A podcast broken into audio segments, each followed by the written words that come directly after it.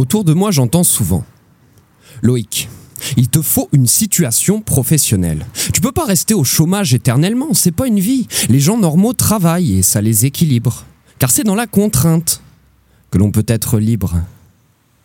Mais moi là-dessus, mais je suis pas vraiment d'accord. Je me sens jamais plus libre que quand je fais pas d'efforts. Je suis fatigué de ces gens qui me traitent de glandeur juste parce que mes principes sont différents des leurs. Bon, en même temps, je dois quand même reconnaître qu'ils n'ont pas totalement tort. On peut pas dire que le travail, au sens strict du terme, soit mon point fort. Cependant, il y a travailler et travailler. Moi, travailler, je veux bien, mais ça dépend pour qui et aussi pour combien. Si je ne cours pas après tout leur boulot de voleur, c'est que je veux un métier qui nourrit mes valeurs.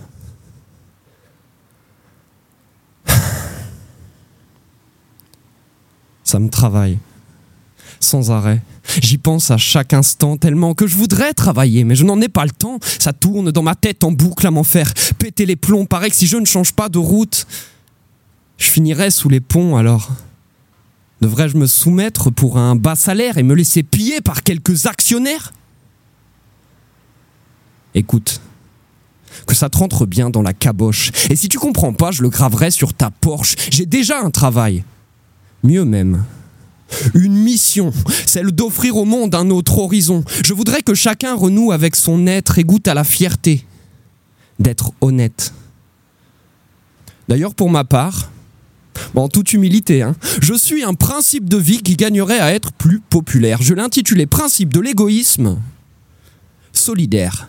C'est le principe selon lequel chacun de mes actes, quelle que soit l'ampleur de son impact, doit engendrer des conséquences positives sur moi et sur les choses collectives. Tenez, admettons par exemple que j'écrive un texte qui me plaise et qui vous plaise aussi. Bon, c'est un exemple. Eh bien, le principe fonctionne, car c'est bon pour moi et mauvais pour personne. Tout dépend du point de vue, et moi, depuis que j'ai le mien, c'est bien simple, j'en ai pas vu de meilleur. Vos leaders, vos leurs, vous leur, vous leur sacrifiez vos douleurs pour 10 euros de l'heure, œuvrant pour leur valeur, comme si vous étiez des leurs alors. J'aimerais leur demander, moi, à tous ces gens, qui me traitent de parasite là, avec leurs petits airs suffisants. Est-ce que vous, vous faites des métiers qui apportent du positif à la société? Non, parce que franchement, quand on travaille pour Bolloré ou dans l'armement, moi je pense qu'il vaudrait mieux être fainéant.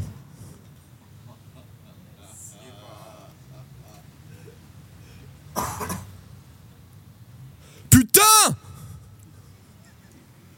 J'ai la haine ils n'ont que le mépris pour allier. Ces sales pédants appellent art des chiens l'art des nôtres, car l'art jovial et simple.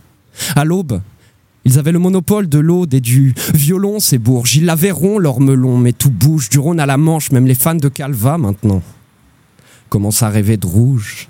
Quant à leur toile de maître, affreusement condescendante, les croûtes de ces richards hantent nos brocantes. Si leur art coûte plus cher que ce qu'il vaut, c'est pas parce que c'est joli, non c'est juste exonéré d'impôts. Beaucoup d'idéalistes sont encore aise de croire en l'art vrai, même quand ça se corse. S'il estime à code d'or, mais l'art vrai n'a qu'une code d'art mort. J'ai beau creuser. Je trouve pas plus de beauté à Bordeaux qu'en Dordogne s'il n'est pas doux. L'air, mes poumons grognent comme des dromadaires avant l'heure du repas. S'ils continuent leur merde, elle est bientôt finie, cette terre, mais. Là, je crois que je m'égare. On est parti un peu de l'art, j'ai ressenti l'envie de parler d'écologie. La Terre serait-elle plus gironde en repartant du point zéro? Est-ce parce que l'île est vilaine qu'elle doit être enfouie sous les eaux Il laisse geindre la misère pour enrichir des milliardaires un jour. Leur jugement viendra. C'est un jeune sage qui me le jura l'an dernier. Puis il ajouta Un jour, le Très-Haut reprendra ses droits. La loi résout toutes les querelles quand il s'agit de la loi du ciel, mon pote. Je crois qu'il buvait pas que de la flotte. Prêcher la vie au ciel, Beaucoup de poètes l'osèrent et ça rassure dans les cimetières, mais moi je vois pas où ça mène. Et c'est une autre paire de manches de prêcher la vie sur terre. Si on le fait, c'est qu'on en a marre, nous, d'être à genoux devant leur maille, haine et folie, marre de tous ces meurtres orchestrés par des oligarques anoblis. Alors on prend nos voix charmeuses pour conjurer leur morne bilan.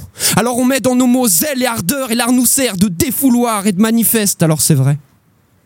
On n'atteindra peut-être jamais Olympe ni Everest. On aura sûrement Jamais de bague en or en cherchant des noix à ces orfèvres mornes, mais même si on n'arrête pas de caler et qu'on se retrouve au fond d'un puits de dominants et de malappris, nous garderons la tête haute. puisque le Pyrénées, que les parrains le prônent, nous attendons cachés que l'horreur sonne. Un jour nos luttes s'articuleront et l'anarchie trouvera sa voie, j'en fais le pari. Mais enfin à l'horreur de toutes ces scènes maritimes. Quand l'Aquarius dérive, l'inaction est assassine. De moins en moins de sèvres résistent à l'industrie, pourtant c'est fou nous sommes. De consommer toujours plus. Nous verrons bien plus tard, nous disent-ils, tous ces crevards doublés de crevures. Pour eux, nous ne valons que l'usine et notre planète ne vaut que l'usure. Vendez l'art, vendez l'or, s'il le faut, vendez l'air. Ils n'ont pas de limite, nous mourrons à leur guerre. Font rien pour empêcher que les catastrophes surviennent. Le jour de leur comparution, j'aimerais que chacun s'en souvienne pendant qu'ils testent leur nouveau jeu. La terre entière bouillonne. Pour étendre leur territoire, ils massacrent les autochtones. Ils ne respectent personne avec leur jeu obscène. On ne peut même plus se baigner dans l'eau de Seine, prétendent que tout va bien au nom du saint déni leur discours valorise tout ce qui nous détruit. Pas besoin de lunettes magiques, il suffit de quoi De loupe pour voir sur l'étiquette de leur martini qu'il manque d'éthique. Leurs pubs ont des allures d'aiguille anesthésiques. Le seul but de toutes leurs réunions, de leurs belles actions et de leurs phrases fleuves, c'est de s'accaparer notre maille autant qu'ils le peuvent. D'Arctique en Antarctique, sur tous les continents. Au fond, qu'importe le pays ou le département, ces oligarques maléfiques n'ont pas de frontières. Leur mafia œuvre à l'échelle planétaire.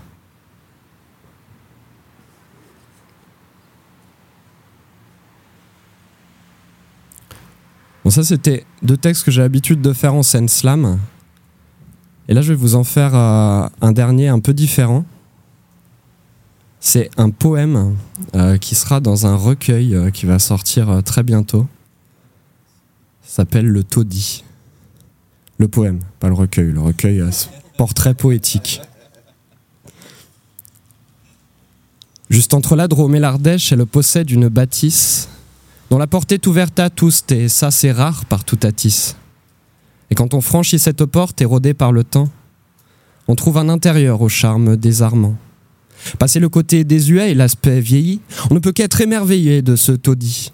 Les chats, les chiens, les rats, le furet, les hamsters, tous les hôtes des lieux se montrent débonnaires. La vigilance ici n'est pas de bonne aloi. Chez Marjorie, c'est la confiance qui fait loi.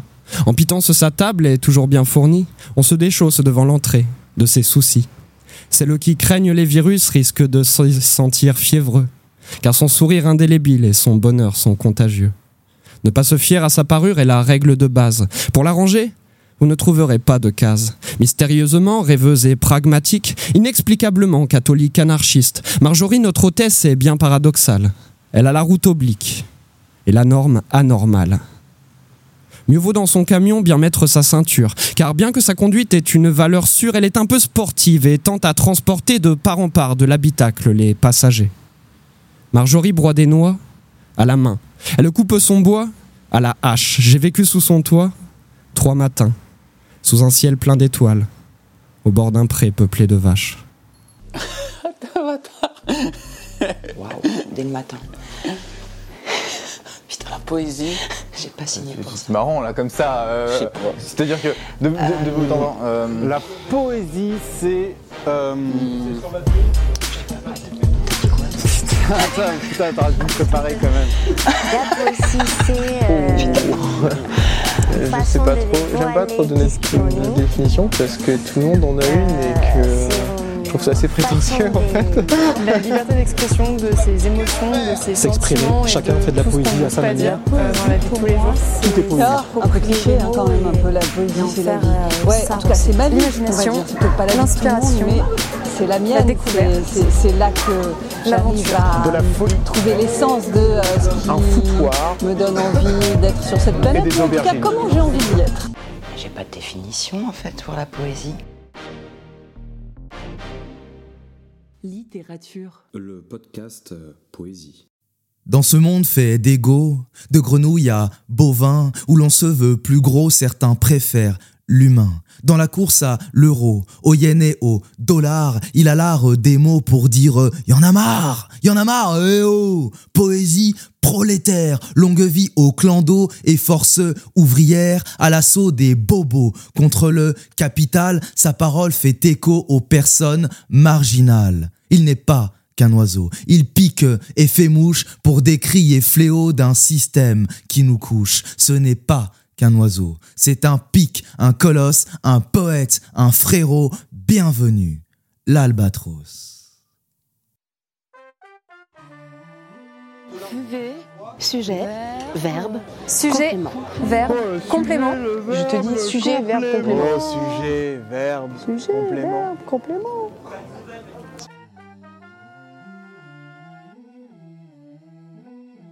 Littérature. Le podcast euh, Poésie. Littérature, le podcast poésie. Pourquoi? Parce que tout simplement la poésie, ça nous appartient à nous et pas à l'ENA, à l'Académie française. La poésie, comme dans le bar du coin, comme dans ma terrasse avec les copains. Exceptionnellement, je suis pas avec mon bro Mouloud, mais euh, avec euh, des potes qui nous viennent de Paris en la personne de Nouche. Salut. Salut. En la personne de Tito. Salut. Et surtout pour recevoir eh bien, celui qui vient de nous faire un poème incroyable en la personne de l'Albatros. Salut. On va se faire un petit plaisir bah, de revenir autour de euh, bah, toi l'Albatros qui nous vient parce que hier euh, la veille tu es venu nous faire un concert euh, au Royal parce que tous les premiers mercredis du mois on a une scène de poésie. Venez au bar le Royal de 19h à 23h30. Vous êtes les bienvenus et tu nous as fait l'honneur eh d'un concert en première partie donc on va essayer de s'appuyer sur l'être humain derrière l'artiste, Loïc derrière l'Albatros. Et la première partie qui s'appelle sujet, verbe, complément, comme le dit ma maman, c'est ainsi qu'on commence une conversation, c'est ainsi qu'on apprend à connaître quelqu'un. Donc toi, Loïc, d'où est-ce que tu viens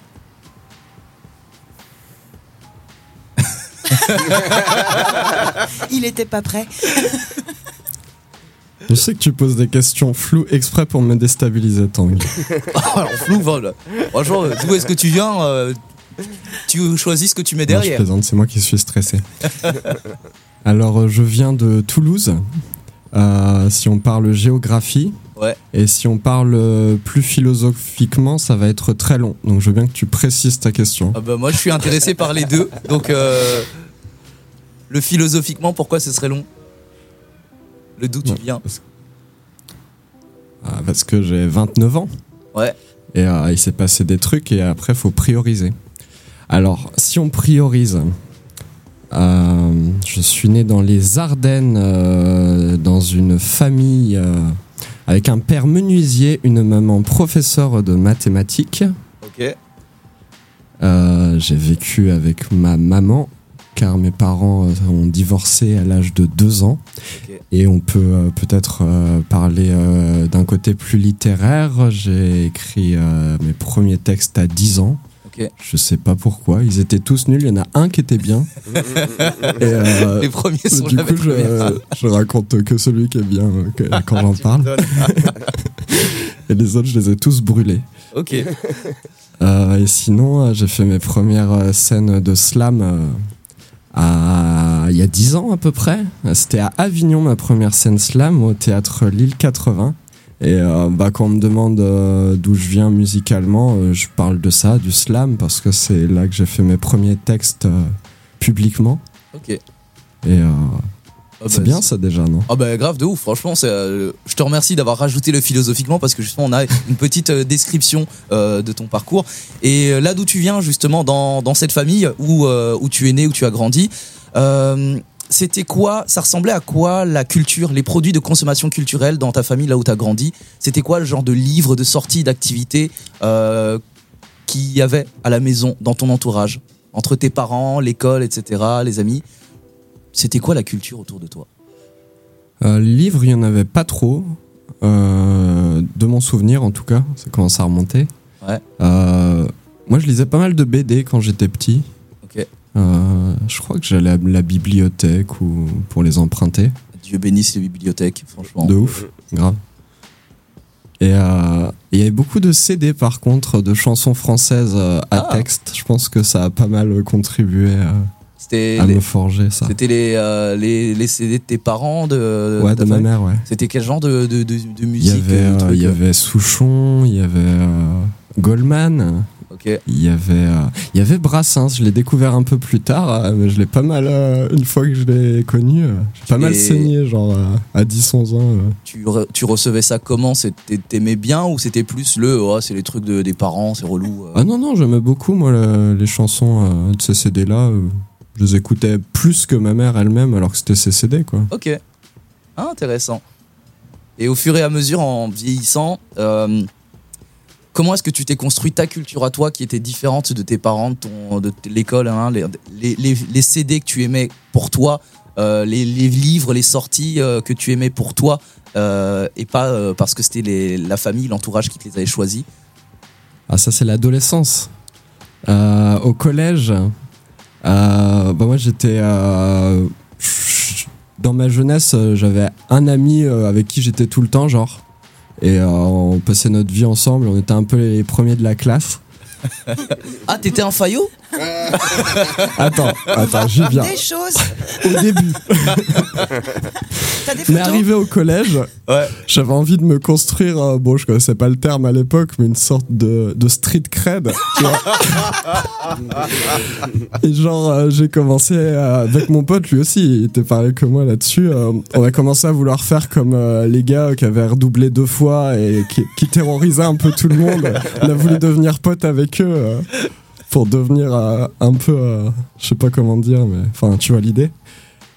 Et, euh, et du coup, on s'est mis à écouter euh, ce qu'ils écoutaient. Donc, c'était du rap. euh, Et il y avait du cynique.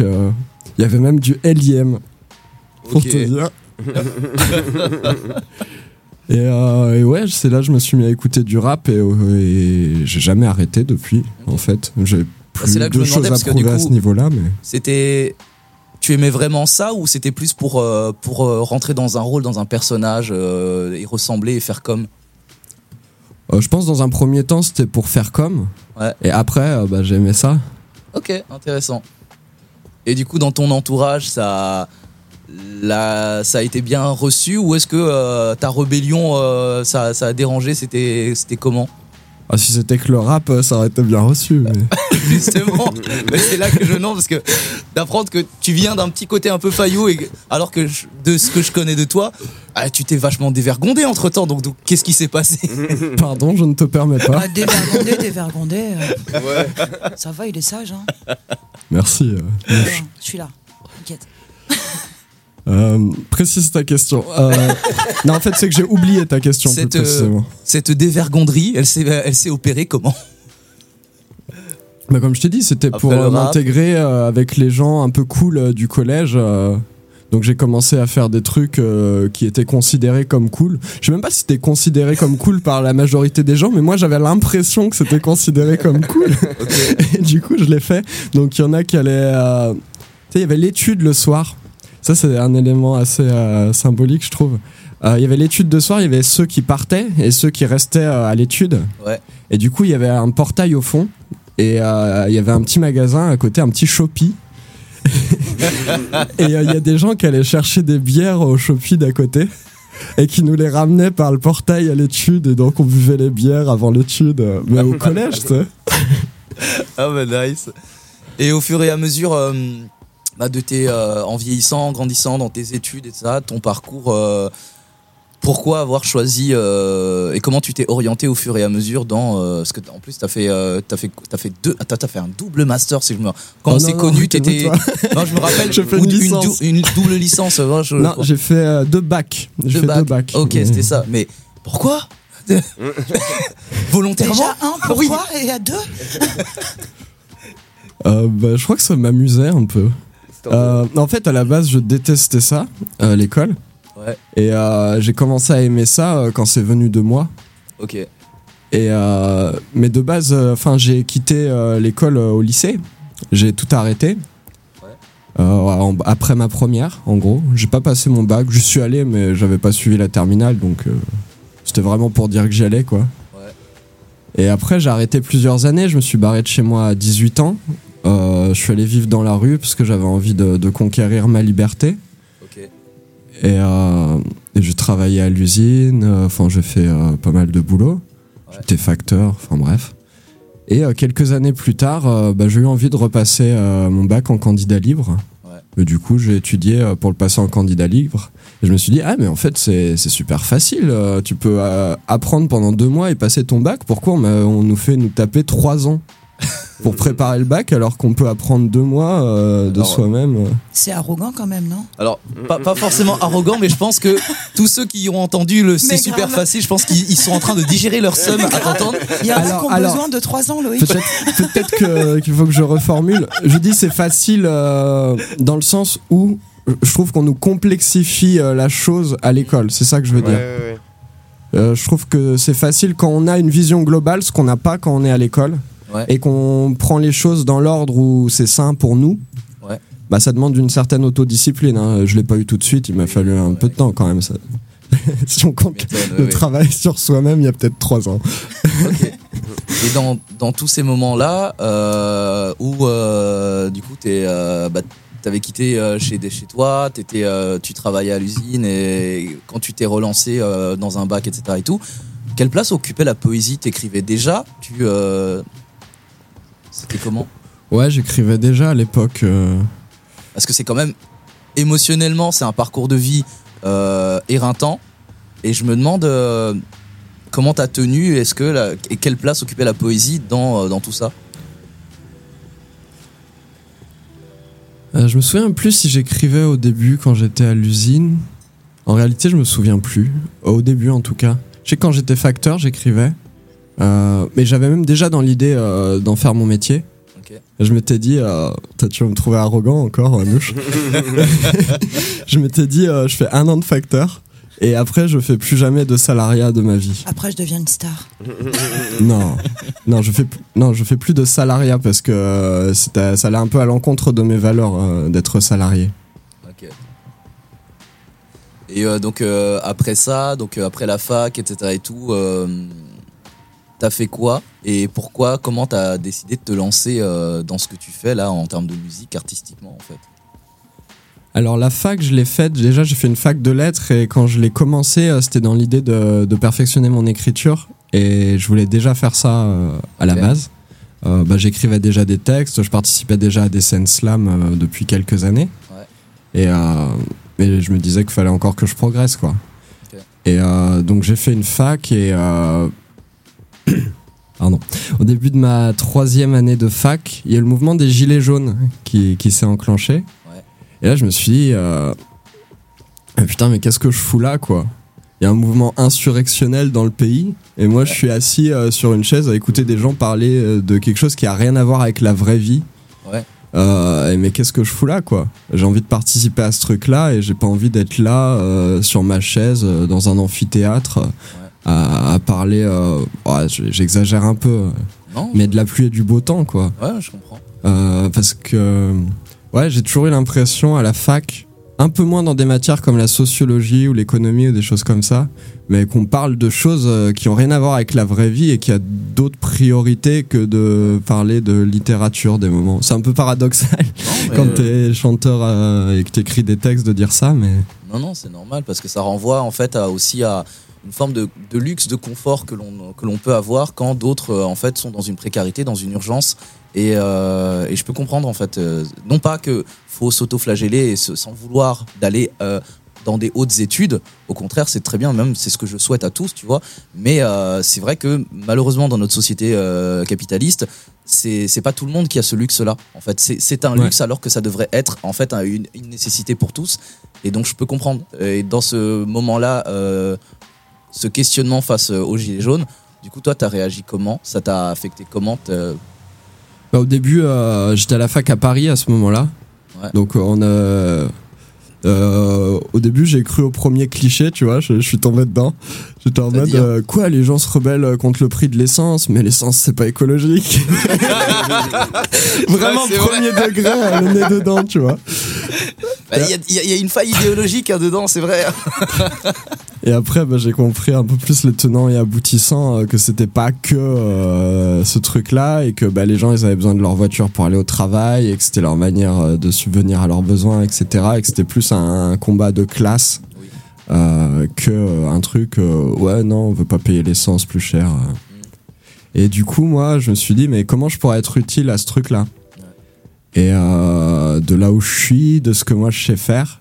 Je dis ce que je sais faire, a priori, euh, le mieux, c'est écrire. Et, et c'est là que je me suis dit, bah allez, je vais écrire un album, euh, enfin, je vais faire un album de chansons engagées Je me dis, euh, bah, c'est ma manière à moi de soutenir le truc avec ce que je sais faire. Parce que participer aux manifestations, euh, j'arrive pas à savoir ce que j'en pense. Je trouve ça bien d'une certaine manière, mais en même temps, je me dis, on est. J'ai l'impression si chaque personne présente dans la manifestation menait une action avec ce qu'elle sait le mieux faire, euh, bien ciblée, ça aurait un impact infiniment plus grand que d'être présent dans la manifestation et, et j'avais envie de chercher cet angle-là pour moi quoi. Alors moi j'aimerais bien vous poser la question, euh, ben, Tito et Nouche, vous, ce que vous en pensez, parce que euh, moi je, je sais que vis-à-vis des manifestations, je soutiens, tu vois, Mm. mais je sais que euh, moi en tant que personne racisée, euh, personne noire en France, je, je vais mo- moins manifester parce que en fait euh, j'ai peur pour ma vie en fait parce que Mm. je sais que je, Mm. me, je, je me fais caillasse tout de suite par les keufs mais par contre je suis vraiment so- solidaire et, euh, et je me demande en fait euh, comment est-ce qu'on s'organise on se, on, on se lance dans, le, dans la mêlée on ose euh, et je dis ça parce que moi je suis en tant que planqué ben du coup j'y vais pas trop parce que j'ai j'ai- peur alors que je sais que tout le monde a peur en fait Et- Bah, je suis une planquée aussi, mais je pense qu'en fait, ils, ils, ont- ils sont arrivés là où ils voulaient en arriver. C'est-à-dire qu'on est. Merci. Qu'on ait peur d'aller en manif, en fait. Euh, Moi, je suis pas racisée du tout. Euh, je suis blonde, je passe bien euh, sans aucun souci. Pour autant, bah, j'ai des enfants. Et je me dis, putain, si, si je me prends je sais pas quoi dans la gueule, etc., et que ce soir, je peux pas rentrer, bah, ça va être la merde, en fait. Du coup, non, j'y vais pas. Alors que quand j'avais 16 ans, ouais, j'ai fait ma première manif quand j'avais 16 ans. Euh, et puis on, on était bien, on y allait, on y allait ouais, le point levé, tu vois. Surtout, c'est- fort ce que tu dis de et que ce soir je peux pas rentrer en fait. Oui. Parce que c'est vraiment un facteur qui est qui est rentré maintenant dans le fait d'oser aller manifester. Bien sûr. Le si ce soir je peux pas rentrer. Ouais. Mais ouais. Du coup, euh, non, non, j'y vais pas. Clairement, j'y Mhm. vais pas. Moi, j'y suis allé euh, en manifestation et c'est vrai que pour rejoindre un petit peu l'Albatros, je, je sentais cette nécessité d'aller m'exprimer euh, avec, euh, avec, la, avec la foule. Mais c'est vrai que plusieurs fois, je me suis demandé euh, ce que je faisais là. Et que si c'était pas euh, déjà ce système d'expression n'était pas déjà dépassé, qu'il fallait pas, euh, au vu de la force euh, qu'on a en face de nous, Ouais. est-ce que ce moyen de- d'expression est toujours légitime ou c'est devenu quelque chose, euh, euh, comment dire, euh, de, de, de passer euh, Ouais. de la part des politiciens Je veux dire, pour eux, je ça te plus, rejoins, euh, je te rejoins tout à fait parce que d'autant euh, d'autant plus vis-à-vis des gilets jaunes parce Ouais. que les gilets jaunes, s'il y a eu euh, une réaction politique, euh, en tout cas une réaction politique de, en fait, euh, c'est parce que les gilets jaunes ont cassé des trucs. Oui. Et en fait, ça fait chier de se dire que, en fait, c'est quand on casse des trucs que euh, on est considéré. Euh, sauf que Ça leur donne des armes aussi Voilà. pour dire que pour voyez- décrédibiliser voyez la chose. contestation, Ouais, voilà. ce que ça fait. Parce que pour la réforme des retraites, en fait, ça a été pacifique et en fait, ça a mené à nulle nulle part. Tu vois. Et pour revenir avec ce que tu dis, je crois qu'on a dépassé aussi le truc de, de, de racisation. Ra- ra- racisation. De racisation, parce Ouais. que euh, même moi, j'ai eu, j'ai eu peur pour ma vie. Quoi. Ouais. Enfin, j'ai fait des manifestations, c'est un peu dans ma culture depuis euh, avec mes parents. Ouais. Et on vivait pas ça, c'était un peu festif. Voilà, et c'est pour ça que je dis que euh, je voulais vous poser la question à vous, parce qu'en fait, moi, je, je- je vois en tant que personne noire en France que maintenant, le danger en manif, bah, en fait, ça vous a atteint vous aussi les blancs. Mmh. Là où avant, Mmh. en fait, euh, les personnes racisées, euh, les personnes euh, queer, euh, LGBT, eux, ils étaient dans la panique de. Mais les blancs, généralement, euh, de- en tout cas, je vais pas dire qu'ils ils craignaient pas pour leur vie non plus, Mmh. mais euh, il y a vraiment un shift où maintenant, même les blancs, c'est un peu plus chaud pour vous aussi, tu vois. Bah après, c'est même les blancs, ça reste même les blancs, parce que les, oui. les personnes racisées, euh, Bien sûr, au- oui. voilà, elles seront toujours en première ligne, euh, Oui. etc. Mais oui, c'est ouais. Même nous maintenant, ouais. Ouais. Et même les familles et tout, Ouais. ils ont plus rien à foutre maintenant. Non. Et euh, ah oui, c'est vrai qu'avant, il y avait des enfants, des familles. Mais oui, Ouais, ça, en manifestation, ouais, Il y avait des enfants Maintenant, sur les épaules et tout ça. Et puis ouais. il y a aussi une sorte d'organisation qui s'est faite. Alors euh, il y a eu un débat sur les manifestations sauvages. Moi je suis beaucoup plus pour ce mouvement-là qui dérange beaucoup plus l'institution C'est ça. que de maintenant. Moi j'ai vu euh, avec des potes slammers que j'ai retrouvés euh, en manif euh, tout un rituel qui fait qu'une fois que les syndicats sont passés après euh, euh, la nation, ils cadenassent tout ça. Et là c'est Ouais. c'est la merde. Alors qu'avant il y avait un pseudo after de pas Oui. spécialement pour casser ou pour voilà et maintenant c'est vra- vraiment devenu ça c'est on est devenu des cibles Ouais. et, euh, et c'est pas le but du truc nous on veut pas être des cibles non plus On veut juste revendiquer un truc qui, qui va pas bien. Et, et- et voilà, et la réponse qu'on obtient, moi personnellement, me, me- me met encore plus en marge. Ouais. C'est-à-dire va, va me faire rentrer peut-être plus dans une clandestinité, euh, Mm. euh, tu vois, où le fait de s'exprimer publiquement euh, euh, fait de toi une cible. Donc du coup, bah ouais, il nous laisse pas beaucoup de choix non plus. De toute façon, ils vont pousser à la violence et ensuite ils vont se servir de la violence que eux-mêmes ont déclenchée Oui. Comme prétexte. pour ouais, comme prétexte, euh, euh, voilà, pour leur pseudo-insécurité, etc., etc. Ouais. Et Voilà. Bah, Donc, là- euh, la, la dernière, excuse-moi, la, la dernière manif que j'ai faite, c'était pour nous toutes, c'était une manif féministe. J'en ai parlé à ma fille, ma fille, elle m'a dit, oh, trop bien, je veux venir. J'étais super contente parce que j'ai envie, euh, ouais, ça me fait plaisir surtout, ouais. Euh, bah, je lui ai dit non, c'est hors de question. Ouais. hors de Mm. question, quoi. C'est triste d'en arriver là, d'empêcher euh, nos, nos- nos enfants, Mm. enfin mon ado, tu vois, Et même nos d'aller parents. en manif. Ouais. Et même nos parents qui, euh, avec qui moi j'ai fait des manifs maintenant me disent euh, waouh, non, fais gaffe à toi, n'y va- n'y va pas. euh, comme si, euh, ouais, non, laisse, laisse ce combat aux on autres. quoi. va aller à la guerre. Ouais, c'est on ça. dirait qu'on va au combat, quoi. C'est ça. Mais il y a, ouais, il y a même des propositions de loi, euh, pardon, des propositions de loi pour interdire les manifestations. Alors d'abord, ils ont fait le truc en disant euh, oui, les manifestations appelant à la violence, etc. Et ils étendent de plus en plus le truc. Et j'ai l'impression qu'ils veulent interdire toutes les manifestations. Et là, ils gazent. Moi, j'étais en manif à Toulouse. Là, ils gazaient systématiquement. Et au milieu, euh, en plein, enfin, dans le grand cortège familial, CGT, machin, ils gazaient euh, avant que la manif soit finie sur le parcours euh, normal de manif. Enfin, il y a, j'ai l'impression qu'ils cherchent à, à interdire euh, le fait de manifester. Et ça, c'est quand même chaud et c'est assez nouveau aussi. Et, et sur ça, j'aimerais vous poser une question, question de connard, mais parce que en fait, moi, j'ai pas de réponse. Je me pose vraiment sincèrement cette question-là. Du coup, euh, nous, euh, à notre échelle, en tant que poète, poétesse, euh, comment donner sens à ce que l'on fait, tu vois? Parce que justement, il y a aussi un truc très euh, très euh, virtuel en fait, pas dans le réel, parce que en fait, on fait des poèmes, tu vois, on va sur des scènes euh, là où il y a une urgence, euh, une précarité, euh, donc moi, vraiment, comment faire sens à. ouais, j'ai pris un papier, un stylo, j'ai écrit, des- écrit un poème sur le ciel, les oiseaux, tu vois. De... Par faire sens, tu veux dire comment apporter quelque chose via notre poésie ou comment, tu veux dire quoi Ou comment faire sens avec nous-mêmes? Les deux, en fait, justement. Tu, tu complètes vraiment la- ma question. Ouais. Comment faire sens avec soi-même et comment essayer de contribuer?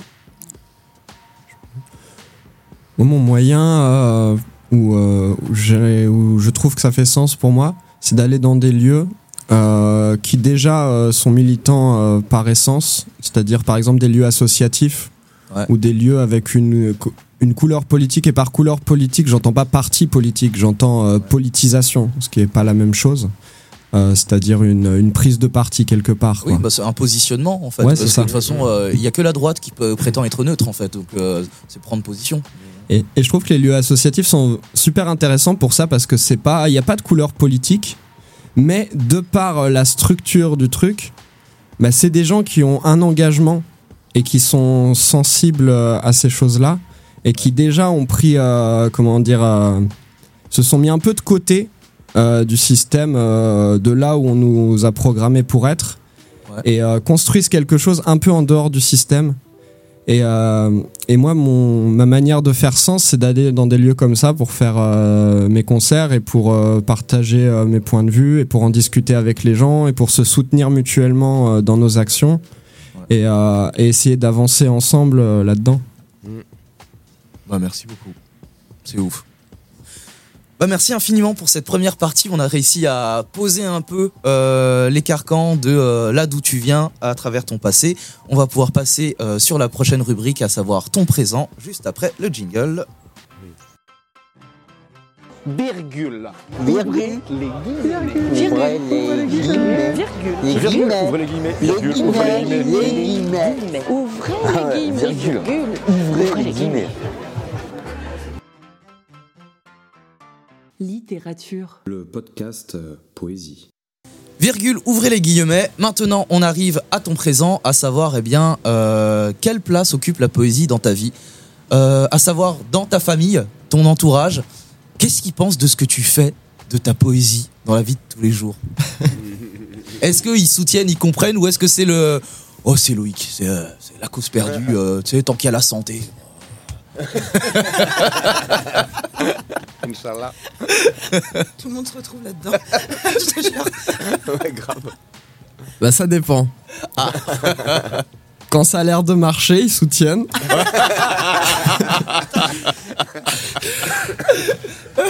Audio guide, nous je viens de faire un bisou pour, euh, pour, euh, Loïc parce que on se retrouve tous. Mais tellement, mais tellement. Ah, je suis fière de toi, ma fille. Mais pourquoi tu fais du slam ça. Et ouais, mais par contre, euh, quand ça a l'air de pas marcher, que je galère financièrement et tout, ils disent mais eh, tu devrais peut-être trouver un vrai travail. Un vrai métier. Tiens, j'ai vu qu'il y avait une offre de. C'est payé au SMIC, c'est bien le SMIC. La poste, c'est un peu. Au moins, t'auras un salaire. C'est intéressant parce que du coup, à, à l'inverse, euh, toi, quel regard tu as sur euh, les autres dans ta famille, dans ta vie, euh, vis-à-vis de leur situation, justement parce que du coup, est-ce que tu te sens pas un peu à la marge? Tu te positionnes comment Euh, Enfin, je vais parler, je, je vais, je vais expliquer pourquoi. Oui, c'est mieux, mieux de se situer. Tu vois, moi, justement, euh, comme toi, euh, quand ça marche, euh, la famille, ils soutiennent, ils sont contents. hein, euh, j'ai réussi à expliquer à la génération de ma mère, euh, mes, euh, mes oncles, tantes, ça va, ils comprennent vaguement, tu vois. La génération de mes grands-parents, par contre, c'est impossible à leur expliquer ce que je fais, tu vois, euh, artistiquement. hein, et donc, du coup, euh, à l'inverse, j'ai d'abord démarré par aussi une forme de mépris à leur rencontre, de pas vouloir me comprendre. Mm. Et en fait, au fur et à mesure, je me suis rendu compte que, c'est- en fait, c'est aussi. euh, c'est vrai que c'est compliqué, en fait, à expliquer ce qu'on fait, tu vois. Donc, euh, quelque part, je, je leur en veux pas non plus de pas avoir tous les codes. Quand bien même, ils pourraient se fouler aussi, parce que c'est pas si compliqué que ça, mais Ouais, de- ouais, Voilà. je trouve aussi. oui, non, mais c'est ça. Donc, c'est pour ça que je me demande, toi et vous, euh, quel regard vous avez, en fait, sur vo- votre entourage? Euh, Est-ce que vous vous sentez pas à la marge? Et où est-ce que vous vous situez, vous vous positionnez Bah, en fait, il y a, il y a deux choses, euh, j'ai l'impression, euh, qui sont difficiles à comprendre. Et c'est deux choses très très différentes. C'est d'une part euh, le côté artistique, poésie. Ouais. Et d'autre part le côté entrepreneuriat. Ouais. De se lancer dans un métier où euh, bah, tu sais pas euh, si tu vas gagner ta vie. euh, il va falloir construire euh, le truc. Au début, tu vas rien gagner. Oui, parce que toi, tu as décidé d'en faire ton métier. Oui, parce que, En fait, c'est pas tout le monde qui, qui aurait ce Et du positionnement-là. coup, il y a oui. effectivement il y a les deux, les deux sujets qui entrent en ligne de compte. Ouais. Au niveau poésie, bah, même si ça parle pas forcément trop dans ma famille, il n'y a pas de réticence forcément. ça- les gens sont pas contre euh, le fait d'être artiste, etc. Par contre, là où ils ont un peu plus de mal à comprendre, moi, c'est euh, ben, le fait de rien gagner au début. Ouais. Euh, et euh, maintenant, il faut avoir un salaire. Et dans ma famille, tout le monde a un salaire et il n'y a pas d'entrepreneur ou d'artiste. Et Ouais, ouais. du coup, c'est vrai que c'est un peu compliqué. Ils n'ont pas le, le paradigme pour euh, comprendre ce truc-là. Et bah, en même temps, c'est complexe. Et, et en même temps, moi, c'est vrai que j'ai tendance à être un peu optimiste. Et, euh, et du coup, euh, c'est vrai que je me lance à fond dans un truc en me disant ça va marcher et tout. Puis après, à chaque fois, je me rends compte que c'est plus complexe. Donc, d'une certaine manière, je peux leur donner raison aussi où ils sont en mode euh, non, mais c'est compliqué quand même, Loïc. et. Mais bon, j'ai l'impression que c'est un truc de vision à long terme aussi où les, les gens autour de moi, dans ma famille, sont beaucoup en vision court-termiste et euh, ils arrivent pas à voir à long terme comme moi je peux le faire. Moi, je, je vois plus à long terme qu'à court terme. Ouais. Et, euh, et au contraire, je vais avoir du mal à voir à court terme et ça me fout dans la merde des moments, mais bref. Euh, j'ai l'impression que c'est vraiment des différences de paradigme et c'est difficile de conjuguer les deux pour se comprendre, mais c'est un travail à faire aussi de notre côté. Et, et, euh, pas que du leur. Au début, j'attendais qu'il soit fait de l'autre côté. Je me disais, j'ai raison, machin. Et comme toi, en fait. euh, Oui, oui. Et non, c'est aussi à nous de le faire, euh, ce travail-là. Merci beaucoup. Euh, et dans cette, euh, cette poésie que tu arpentes, euh, est-ce que à quelle fréquence tu écris? Quelle régularité tu as? Est-ce que tu écris tous les matins à, des heures précises Est-ce que tu as des lieux spécifiques Ou est-ce que tu es écrivain tout terrain Tu peux écrire euh, sur le siège des toilettes, dans le train, etc. Ouais. Euh, En fait, moi, je m'impose une contrainte. Ça va peut-être euh, frustrer euh, des gens qui ont du mal à écrire, mais moi, je m'interdis d'écrire. Parce que sinon j'écris trop et Parce je passe ma vie à ça. je savais que t'allais me trouver arrogant. mais non, mais attends, je vais préciser mon propos. Euh, bah, c'est que c'est que c'est mon métier. Et en fait, dans le métier euh, de chanteur, euh, bah, écrire c'est que 15-20% du job. Si tu veux gagner ta vie. Ouais. Et dans le job, euh, il y a bah, il y a chanter, euh, il y a apprendre ses textes. Il y a euh, à apprendre à les partager et à faire connaître ce que tu fais. Il y a contacter des lieux pour proposer tes concerts. Et il y a, bon, il y a plein d'autres trucs. Je vais pas faire toute la liste déjà parce que je vais pas tout trouver direct et parce que ce Et c'est pour ça que après, en fait, si euh, on se plaint que ah, c'est cher quand même euh, tel artiste, bah, c'est parce qu'en fait il y a tout ce travail là que vous avez pas vu les gars. Mm. Et, et en fait c'est beaucoup de travail pour vous donner l'impression qu'on a rien glandé. Si on a si on a l'impression que en fait on vient à la fraîche à la cool, c'est qu'on a bien taffé pour en fait. Est-ce que ça t'est déjà arrivé Moi, ça m'est déjà Ah bah arrivé. oui. C'est très frustrant. Les gens à la fin ils viennent te voir. Euh, c'est improvisé? Ah ben, en fait, tu sais que moi, au, Ben, moi, au contraire, c'est l'un des trucs que je, je- maintenant, je- moi aussi au départ, j'avais le seum, mais au contraire, maintenant, c'est les moments que j'adore parce que ça veut dire que c'est tellement bien fait. Ils ont l'impression que justement, j'étais tra- tra- traversé, transpercé par une émotion, là, là, là. et en fait, euh, non, t'inquiète, euh, tant mieux, tant mieux si t'as l'impression que c'est fait sur place, parce que justement, c'est que j'ai- dû travailler pour. Mais je comprends tout à fait. Au départ, je ah, suis d'accord, mais quand tu travailles ton texte euh, à Ah, la la virgule près, que t'as que t'as réfléchi pendant deux heures pour changer un et en avec, tu Voilà, vois. oui. C'est- non, c'est pas improvisé. Moi, sur ma vie, tout l'intérêt de ce podcast, c'est parce que le nombre de temps qu'on peut passer juste à, à- à déplacer une virgule sur un texte. Ouais. Mais vraiment. Et ça, de c'est impossible à partager aux gens parce que, ça- évidemment que ça fait chier tout le monde, tu vois. Les, les gens normaux, évidemment que euh, tout le monde te dit, mais lâche l'affaire. c'est vrai qu'on devrait lâcher l'affaire. Mais on non, cette pas virgule. à s'endormir Ah. parce que la phrase là, il nous manque la bonne phrase là. Bande de psychorigides. C'est ça. On est une belle réunion de psychorigides. Grave. Comment ça une virgule Mais ça vaut combien une virgule dans ce système capitaliste Mais du coup, cette rigueur-là de t'interdire d'écrire, euh, ça fait que du coup, tu écris quand et comment, à quel endroit Euh, je m'interdis d'écrire, euh, je me limite plutôt, je Ah, m'interdis pas totalement. hein. Euh, en fait, c'est-à-dire, j'ai, je sais pas, j'ai des peut-être 1000 textes, euh, pas forcément finis, tu vois. Ouais, euh. Non, par contre, ce que je m'impose, c'est de retravailler les textes. Euh, c'est parce que c'est moins. En fait, écrire, c'est un truc que j'aime faire, qui me vient spontanément et qui est très facile et agréable pour moi. Par contre, retravailler les textes, c'est plus un travail. Ouais. Et donc ça, je me l'impose. Et euh, bah alors là, contacter des lieux pour proposer le concert, c'est encore plus un travail. Et puis euh, la com, pareil. Oh, les réseaux sociaux, j'arrive pas à m'y faire à ça. Et je sais qu'il faut que je m'y mette, mais ça fait partie des objectifs. Ouais, ouais, je peux comprendre. Et ça aussi, euh, faut forcer quoi. A des gens pour qui c'est plus spontané, mais bref.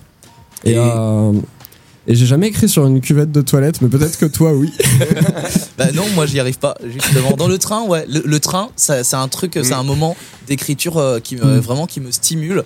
Et souvent parce qu'en fait, je- comme il y a l'autre versant euh, du travail d'artiste où euh, faut démarcher, faut préparer, etc. En fait, j'ai peu de temps pour écrire. Et comme euh, quand je suis dans le train. Bah, j'ai rien d'autre à branler que euh, d'attendre que euh, le train il déplace mon cul. Bah, en fait, souvent écrire dans le train, c'est euh, c'est vraiment un truc qui me stimule, ouais. Même quand il y a un bébé qui pleure fort. Surtout quand il y a un bébé. C'est ça. Alors, pour anecdote, vraiment, tu vois, quand je dis qu'on est psychorigide, on est fou. Moi, il y a une fois dans le train, euh, j'étais dans un carré, il y avait une femme euh, en face de moi et j'étais en train d'écrire un texte. Donc du coup, tu vois, j'adore les alexandrins. Donc euh, je, commence à compter avec mes doigts pour vérifier que j'ai euh, le nombre de pieds. Et puis après, en écrivant, je commence à réciter mon texte. Donc je baragouine, je fais et je bouge les doigts, tu vois. Et petit à petit, je commence à m'enjailler parce que j'aime bien ce que j'écris. Et je commence à faire des, des gestes. tu vois, je, je lève la main un peu. hein. et puis je vois la femme en face de moi. Tout d'un coup, elle se lève, elle change de place. Et du coup, d'abord dans ma tête, je me dis, putain, ouais, tu vois, franchement, dans ma tête, je me dis, putain, encore une raciste, nique ta race, et tout. Dans ma tête. Par contre, après, le train, il, va, il passe dans un tunnel. Et du coup, la vitre elle fait miroir et je me vois. Et je me vois en train de. blablabla, Avec mes doigts et puis euh, ma, ma main qui bouge et mes grimaces. Et là, je me rends compte. Ah, mais oui, en fait, j'ai l'air d'un fou. Elle a eu raison, en fait, de se déplacer. Quoi. C'est- On est tarés, en fait, les poètes. euh. J'avais une gueule, vraiment. même- Moi-même, je me voyais dans le miroir. Mais oui, en fait, elle a eu raison. J'avais une... J'étais effrayant, tu vois. Euh, moi, le pire, c'est que je le fais aussi, ça. Et, euh, mais je trouve ça insupportable quand quelqu'un d'autre le fait dans le train. Moi, je change de place. Ouais. Mais ouais, pareil. Je me dis putain. Bah après, j'essaie de me cacher un peu pour le faire quand même, parce que vu que ça m'insupporte quand c'est les autres. Et euh, avec l'autre versant, donc qui est aussi de monter sur scène euh, quand on est euh, artiste. Euh, moi, je me demande comment tu comment tu appréhendes ton corps sur scène? Est-ce que tu as une réflexion de euh, comment tu t'habilles? Est-ce que tu as une réflexion de comment tu bouges? Parce que euh, monter sur scène, c'est c'est quand même c'est aussi mettre son corps, Mm. donner son corps au public. Euh, je sors toujours mon plus beau jogging. en vrai, c'est vraiment pas naturel pour moi euh, de réfléchir à ça. Et j'ai mis beaucoup de temps à y réfléchir. Au départ, je faisais mes textes sans, vrai, sans penser du tout à mon apparence physique. Ouais. Euh, vraiment, me coiffer, c'est pas naturel pour moi, quoi. Ça se voit. Oui. Merci, euh, Anouche. Merci. C'était mon retour. Alors lui, il a peut-être été arrogant tout à l'heure. Par contre, toi, c'était méchant. Ouais, je sais, je sais. Surtout si, on- si vous voyez l'état de mes cheveux là ce matin. En plus, je me suis coiffé aujourd'hui. T'as même pris une douche. Non, ça non. ah si, c'est vrai, t'as raison. Et donc Ok. sur euh, cette réflexion sur ton corps, euh, pourquoi ça, ça c'est pas naturel pour toi? C'est si conflictuel Bah parce qu'en fait, euh, j'y pense pas à mon apparence physique tant que je me retrouve pas devant un miroir. Ouais. Et, euh, et en fait, c'est vrai que j'ai pas euh, ce truc de me dire comment les autres me perçoivent. c'est pas, c'est pas spontané pour moi. Et après, euh, peut-être faudrait que je me. C'est ce que je me suis dit là, il y a pas longtemps. Faudrait que je me filme plus souvent. Comme ça, je vois à quoi je ressemble. Bah, on en parlait euh, hier. parlait hier, Ouais. Et euh, parce que sinon, j'y pense pas. Et mais là, j'ai fait une résidence euh, là, il y a une semaine là, euh, à Toulouse, euh, à la MJC en Palo. Et justement, où j'ai travaillé là-dessus avec un coach scénique euh, sur euh, ma gestuelle sur scène, sur mes transitions, euh, le visuel. Et... Comment t'as vécu la chose? C'était dur au début. Euh, et après, euh, bah, en fait, euh, le gars, bah, fallait qu'on apprenne à se connaître un peu, quoi. Parce que vu que le spectacle est déjà écrit et il me connaissait pas à la base, je lui avais fait écouter mes chansons, mais Est-ce que toi, tu te connaissais? Ton rapport à ton corps, justement? Ou est-ce que ça t'a ça t'a mis à- en danger face à des choses alors. euh, que tu ignorais ou que tu, auxquelles tu te confrontais pas tant? Non, c'est pas un danger. C'est moi, c'est juste que j'y pense pas. Euh, mais ça me dérange pas. J'ai pas de problème avec ça. Euh, c'est juste que j'y pense pas, que c'est pas naturel pour moi. Alors effectivement, euh, faire des grands gestes amples, euh, des moments, ça peut être déstabilisant, ce qu'il me disait, tu vois. Mais je dis ok. Bah des fois j'y arrive, des fois j'y arrive pas, et quand vraiment ça prend pas, bah on laisse tomber, on fait autre chose. Mais Et à l'inverse, toi, comment est-ce que tu perçois le public? Comment est-ce que tu reçois les retours, les compliments, les critiques euh, quand les gens viennent te voir après, euh, après tes textes? Que ce soit des compliments ou alors des, des critiques, des insultes, euh, comment, tu, comment tu reçois ça? Euh, bah- bah heureusement euh, j'ai la chance d'avoir plus de compliments que de critiques. Je pense sinon j'aurais arrêté en vrai. Et c'est peut-être pour ça aussi euh, que je vais beaucoup dans des lieux associatifs et tout. Euh, je sais que que mes idées euh, seront plus Ouais, facilement entendues. C'est relativement des gauchos, donc ça Et- passe. euh, voilà, Et déjà. j'ai fait un peu de rue. euh, et j'ai arrêté, justement, c'est c'est intéressant par rapport à ça. Parce que j'ai arrêté parce que je me rendais compte euh, que la manière dont les gens me percevaient, ce qu'ils me renvoyaient, euh, bah, ça me faisait avoir moins de confiance en moi et moins d'estime de moi. Ah Et je me recroquevillais un peu et j'avais moins de. Mes objectifs, je les revoyais à la baisse, etc. Et, euh, et je me disais, mais mince, euh, ça- faut que j'arrête parce que c'est pas bon. euh. J'aurais peut-être pu me dire, je peux dépasser ça. Ouais. Mais j'avais l'impression que vraiment euh, l'influence de l'extérieur sur moi était, était trop forte et il fallait que je m'éloigne de ça euh, pour pas pour pas revoir mes, mes ambitions à la baisse et euh, et donc quand même ça me touche ouais. Mais c'est même pas des critiques tu vois c'est plus des regards Oui. des Des de ce que les gens renvoient. Ouais. Mais parce que les gens sont pas spécialement là pour ça non plus. en Oui, c'est ça en fait. Tu les. Mais moi, quand je suis dans la rue, euh, je suis, je suis vraiment le, le pire public. En euh, quand je passe dans la rue et que quelqu'un chante, Ouais. je suis en mode Oh putain, il fait chier. oui, c'est vrai. hein. Donc je comprends. Ouais. Je comprends en même temps. Et, euh, et pour ce qui est des compliments, euh, Ah, c'est toujours dur à, à entendre un compliment, à réagir, etc. Alors moi, c'est ça qui me passionne de ouf. Pourquoi? Bah tu sais pas quoi dire en fait. En fait tu, tu, sais, tu te dis euh, merde si je dis oui je sais t'es arrogant. Si je dis euh, ah non euh, bah euh, le gars ou la fille elle te fait un compliment et, et tu le rejettes donc c'est pas bon non plus. Et euh, si tu dis merci bah ouais merci bon c'est un peu léger. Enfin, tu vois je C'est sais jamais quoi répondre. Mm, mm. Bah oui c'est ce que je réponds en général. Parce que c'est de l'humilité, mais c'est un petit peu de la fausse humilité aussi, parce qu'en général, quand tu fais quelque chose, tu sais que c'est bon, enfin en tout cas, tu, tu l'espères, tu vois. Mhm. Donc, euh, si on te dit derrière, ah bah c'était bon, c'était cool, j'ai bien aimé, euh, je, ouais, je pense que Ouais. tu, tu peux dire, ah je te remercie, c'est vrai que j'aime bien ce texte aussi.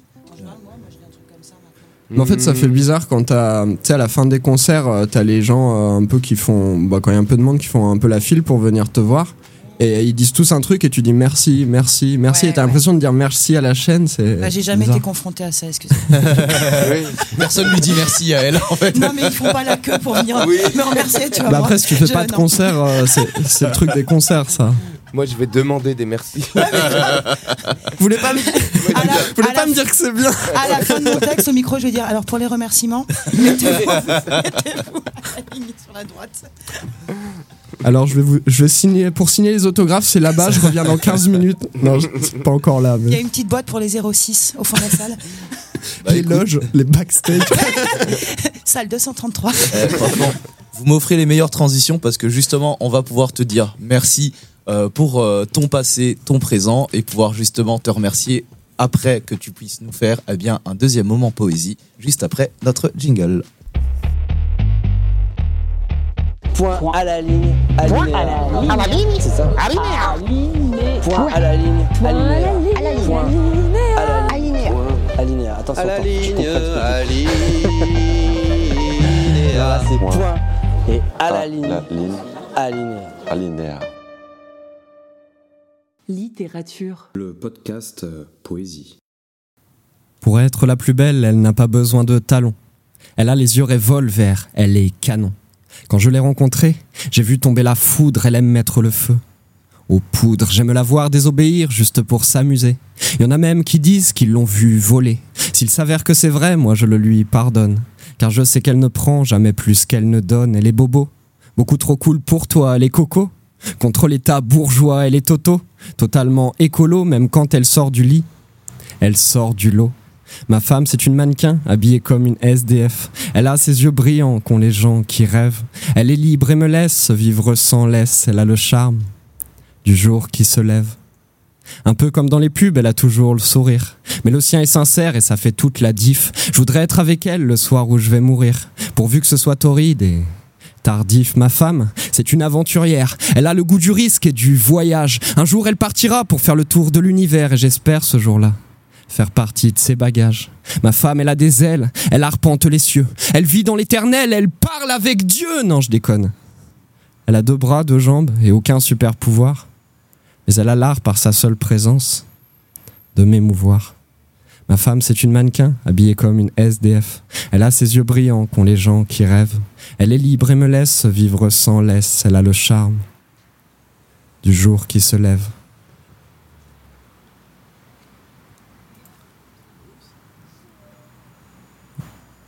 Donc je vais vous faire un petit moment euh, poème d'amour.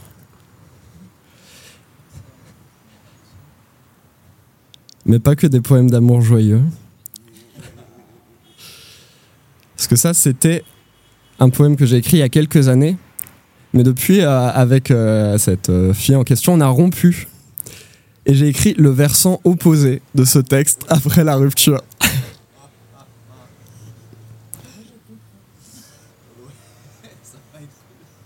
Elle sait faire mal sans même être méchante, avec ce ton cruel qui perce les entrailles, avec cette longueur qui pèse au creux du ventre, et ce constat cruel qu'il faut qu'elle s'en aille.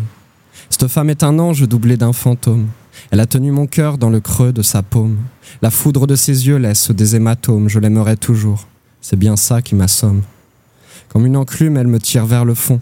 J'avais un rêve, il n'en reste qu'une vague idée. Mon espoir est semblable à la neige qui fond, ou à une peau très ridée. J'ai toujours su qu'un jour elle ferait le tour du monde. Bien sûr, j'aurais aimé prendre part au voyage, me blottir dans ses bras lorsque le tonnerre gronde. Mais il n'y avait plus de place dans ses bagages alors. Cette femme, je l'aime, mais je l'aime de loin. Je lui en veux un peu, donc je l'aime un peu moins. On aura beau soustraire tout ce qu'on veut à l'infini, je l'aimerai toujours autant.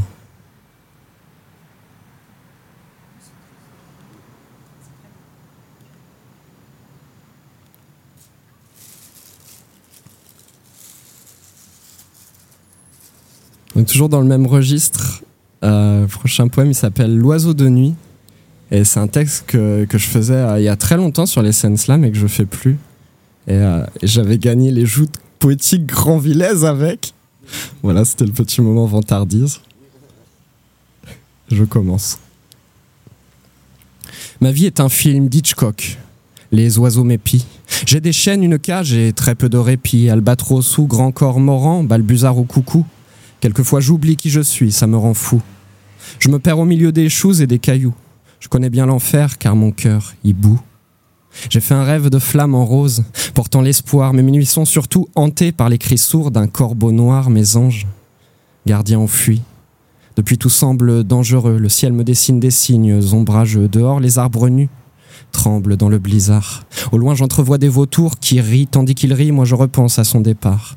Autour de moi, tout s'assombrit. J'ai souvent joué au pan, au jazzeur boréal, si bien qu'un jour mon attitude fut fatale, ayant charmé par mon ramage une belle oie rieuse, j'ai obtenu d'elle en retour une nuit périlleuse. C'est cet affront qui fit s'enfuir ma barge rousse, celle qui par sa nitescence fait pâlir la grande ours. Autrefois notre amour survolait les nuages. Je scrute en vain le ciel pour revoir son visage, hélas. Elle dit que je l'ai prise pour une buse, ma chouette hulotte. Je ne verrai donc plus la couleur de sa chouette culotte. De peur d'être un canard piégé dans mon cocon, j'ai joué au condor. J'ai joué au faucon. Je ne suis qu'un oiseau de nuit, et mon ego est lent d'ennui, m'amenuise et me nuit. Nul tourtereau ne bruit ce soir, nul fanfare. Les grives sont en grève et mes idées sont noires. Toujours fidèle au poste, je reste à l'ouest, les yeux rivés sur la, voûte, sur la voûte céleste. Comme un oiseau déchu, privé d'elle, j'observe passer dans les nues les nuées d'hirondelles.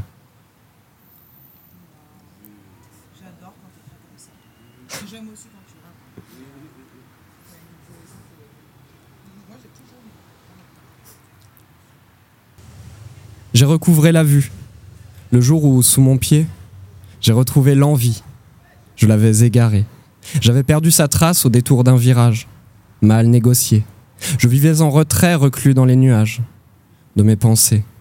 J'en avais oublié jusqu'à son existence. Je censurais mon corps pour plaire à ma raison. Par orgueil ou par peur, je niais l'évidence du fond de ma prison. J'ai retrouvé l'envie, là, juste sous mon pied, éblouissante et bleue comme une fleur sauvage. Je l'ai déterré des décombres, un peu froissé. Depuis ce jour, je l'ai toujours dans mes bagages.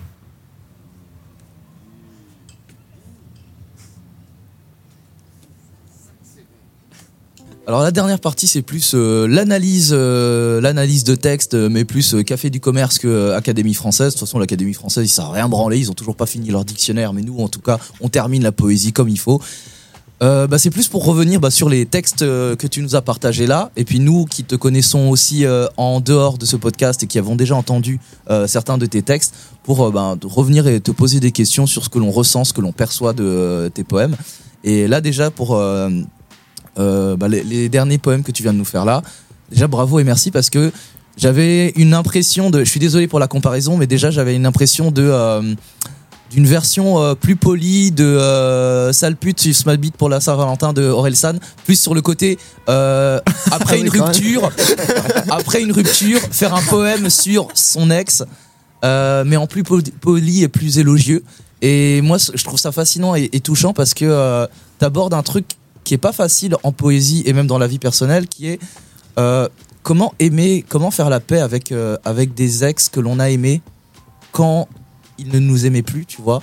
Et c'est touchant, c'est pas facile et je suis vraiment je suis ému par euh, un sujet comme ça. Je me demande toi comment t'as traversé le fait d'arriver à faire ça et comment t'as réussi à écrire sur ce sujet-là quoi?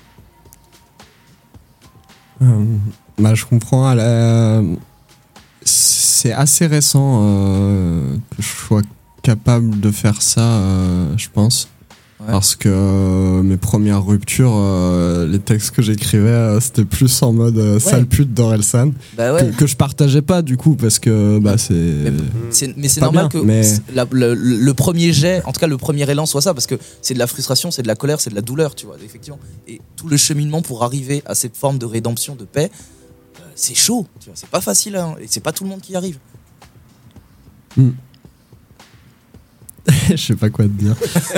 Euh, bah après, t'as- quand t'as partagé plusieurs années avec une personne, euh, euh, c'est que à un, moment- donné, tu l'aimais et t'avais des raisons de l'aimer. Donc euh, c'est pas parce qu'elle te quitte que d'un coup tu l'aimes plus. Enfin, il y a l'ego qui parle et qui dit non, de toute façon, je l'ai jamais aimé, j'étais trop bien pour elle, machin. Mais c'est pas vrai. C'est l'ego qui parle.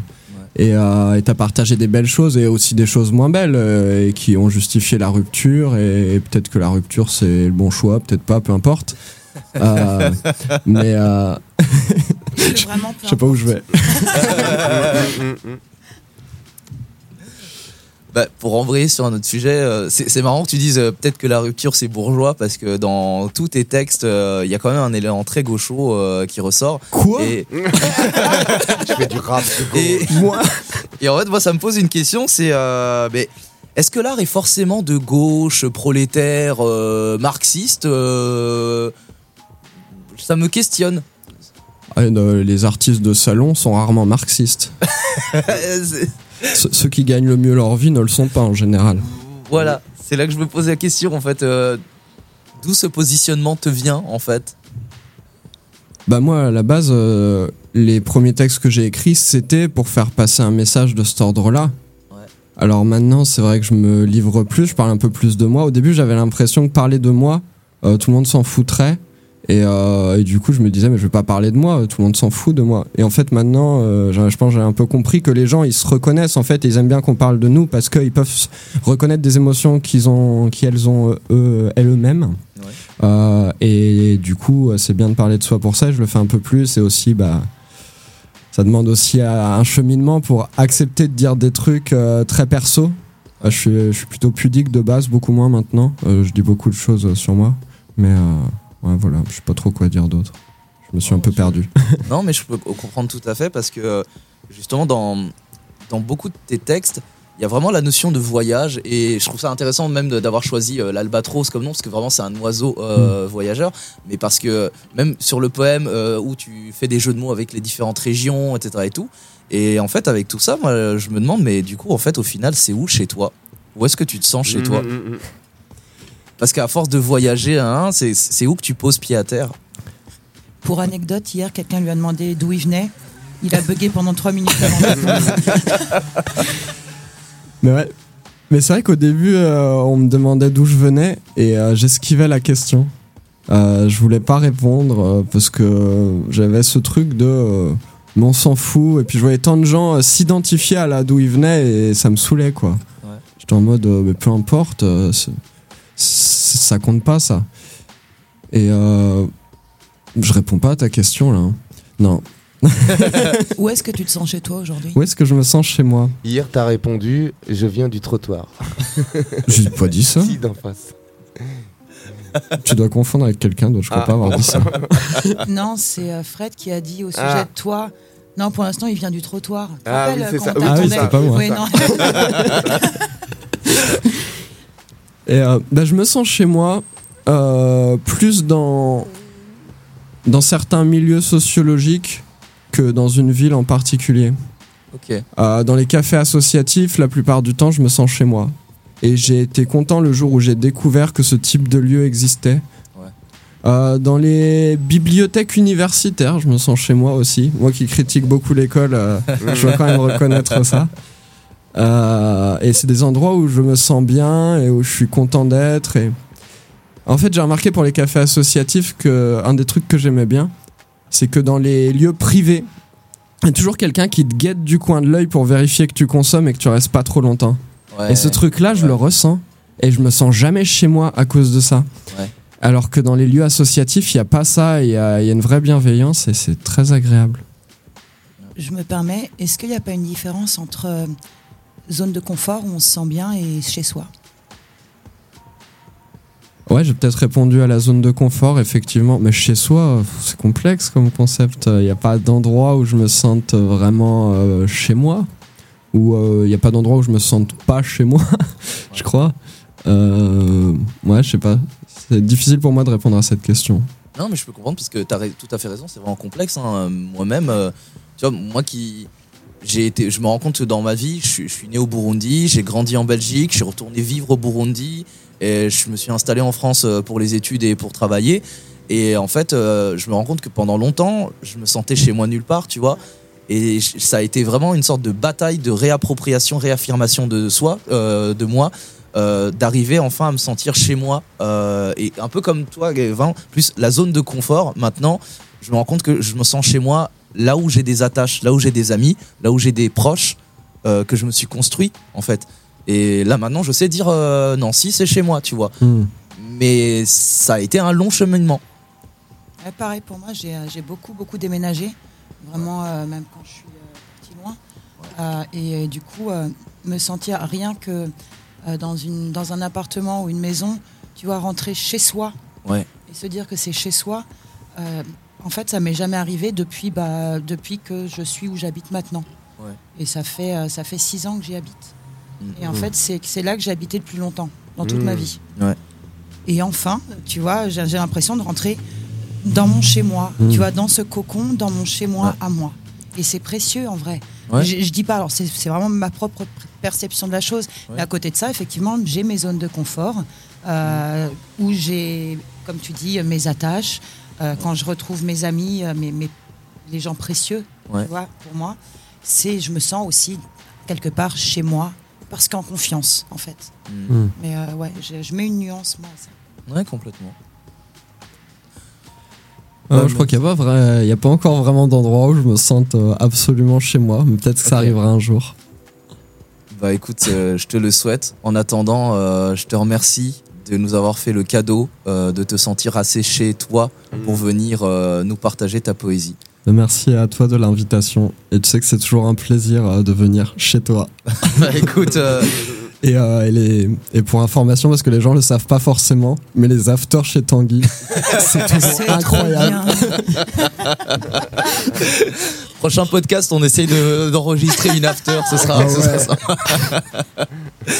Littérature, c'est le podcast poésie, bah, justement, qui nous appartient à nous, chez soi, pas à l'Académie française, pas à la médiathèque, pas à l'éducation nationale, parce que la poésie, eh bien, elle arrive jusque dans vos oreilles, jusque dans votre salon.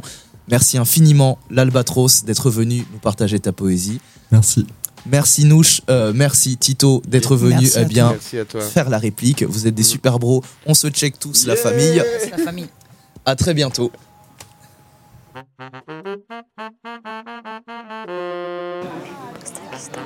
Tous mes détestent. Post-scriptum. Post-scriptum. Post-scriptum. Attends, je vais le faire. euh, Redis-moi. Post-scriptum. Post-Christophe. Tu peux redire Il a les cheveux. Post-scriptum. Post-scriptum. J'arrive pas pour celui-là. Allez, on fait à deux. Post-scriptum. PS, c'est plus simple. Littérature. Le podcast euh, Poésie. Il est 1h de l'après-midi, je n'ai toujours pas fumé mon premier jour. Tu sais que c'est enregistré. Ah bon Ah, Je croyais qu'on était en dehors. Bon alors je termine. Tout va bien. On est classe. les poètes en savent toujours tout sur tout quand on les écoute. Mais bon, on va dire pour moi, euh, c'est un espace de liberté où j'ai rencontré énormément d'amis. Voilà. Et dans lequel je- j'aime retourner régulièrement. Littérature. Le podcast euh, Poésie.